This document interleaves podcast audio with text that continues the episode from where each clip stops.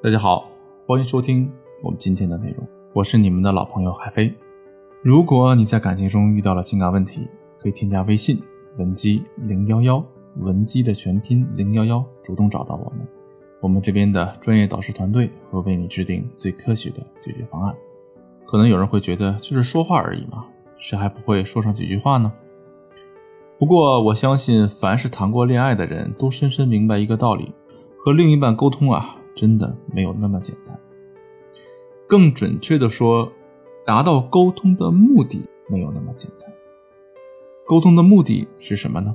当然是让对方接受我们的想法和意见。只是单凭一句“我是为你好”，已经不足以说动对方了。别说对方，你自己听到这句话，大概率也不会觉得别人是为你好吧？从业以来啊，几乎所有的学员都会问到同一个问题，就是。明明是他不对，为什么还那么理直气壮的反过来凶我呢？比如学员安安就是如此。一次啊，安安的老公因为工作和同事发生口角，三十多岁的大男人气血正盛，当场大吵一架还不算，回到家后啊也久久不能平复情绪。安安以前就对这个同事的碎嘴啊有所耳闻，因此啊她也很理解老公气愤难当的原因。一晚上啊，也都是小心安抚着老公的情绪。比如吃饭的时候，老公食不知味，安安就故意说了一些轻松的话题，让老公分分心。老公虽然呢也有回应，但是明显看得出来啊，安安并没有带动对方的情绪。吃饭过后呢，安安叫老公去散步，老公看手机看得入神，没有在第一时间给出反应，安安就有一点生气的走到老公面前，质问老公在干什么。虽然安安很快的反应过来，老公是心情不好，但话一出口，她老公也有一些隐隐的怒气。到睡觉的时候啊，老公还是垮着脸不开心。安安嘟囔了一句：“大男人可以了啊，这都这么久了，别人开开心心该干嘛干嘛，就你会气坏自己的身体。”老公就像被点燃的炸药包一样，瞬间炸开了。他很大声说。对我就是小气，就是啥事儿都办不成，你赶紧跟我离婚得了。安安被吓得不知所措，在这一起五年，她从没见过老公发这么大脾气。讲到这件事的时候啊，安安依旧满腹委屈，她认为自己啊是好心为了老公身体着想，怎么就引爆了对方的所有情绪呢？这个情况乍一听好像是安安小心翼翼呵护老公一晚上，结果老公居然这么不知好歹。把外面受的气全撒在温柔体贴的老婆身上。其实啊，安安的处理方式暴露了三个严重的问题。第一个问题，情绪忽略。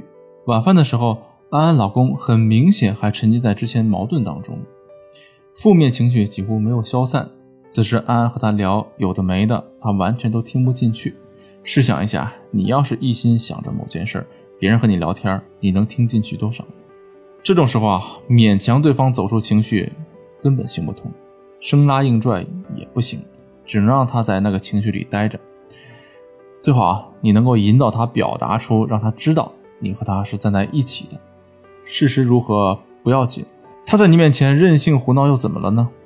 认可他的情绪就是给他面子，有了面子，剩下的事他都知道怎么处理。第二个问题是双重标准。因为对方在情绪之中啊，没有很好的照顾到自己的需要，安安也有了些不满。我们讲道理啊，安安在要求老公保持好态度的时候啊，自己也没有做到保持很好的态度，否则她为什么会跑去质问老公呢？对吧？双标对亲密关系的破坏力，我们就不多说了，几乎每对情侣都有切身的体验。这个时候啊，不能生气，不能抱怨，那正确的做法又是什么呢？安安可以走过去。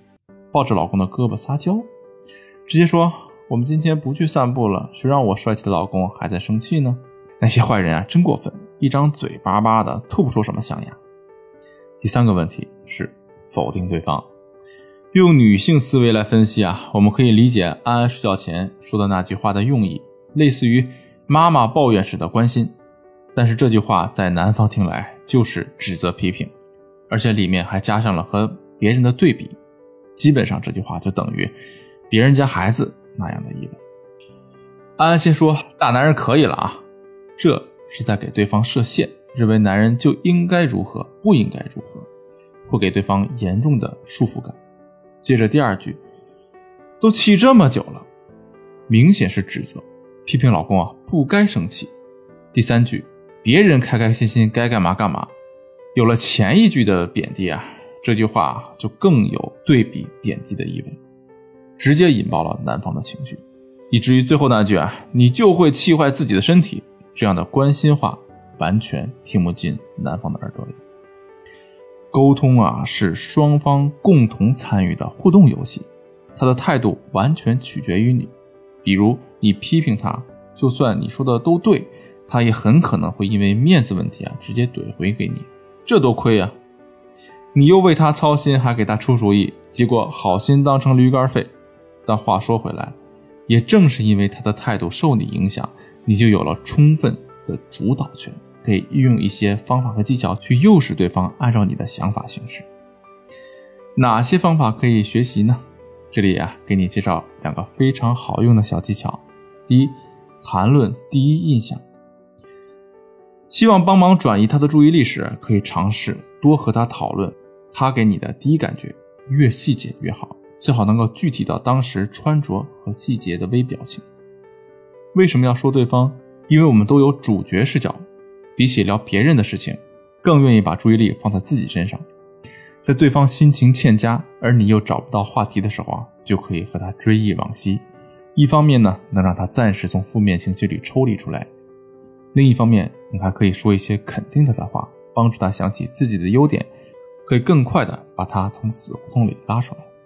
第二呢，是隐藏否定词汇。否定词汇啊，很好理解，比如不足、不对、有问题、不是等等。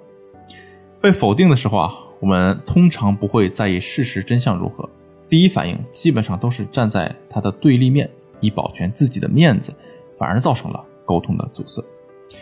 尽量减少这些词汇的使用。如果你一定要说，就转换成讨论的话语。比如你想说“我觉得不对”，那就可以改成“这样吗？我以前从来没有这么想过，我一直以为如何如何”。这样呢，既表达了你的观点，又照顾了对方的感受，完全藏起了否定的词汇，还满足了对方的虚荣心，一举四得。其实啊，在照顾对方情绪时，除了可以顺毛摸，还可以啊故意唱反调，并不是只有顺从才能够帮助对方疏导情绪。如果你想知道具体该怎么操作的话，可以添加微信文姬零幺幺来获取导师针对性的指导。好了，今天的内容就到这里，我们下期再见。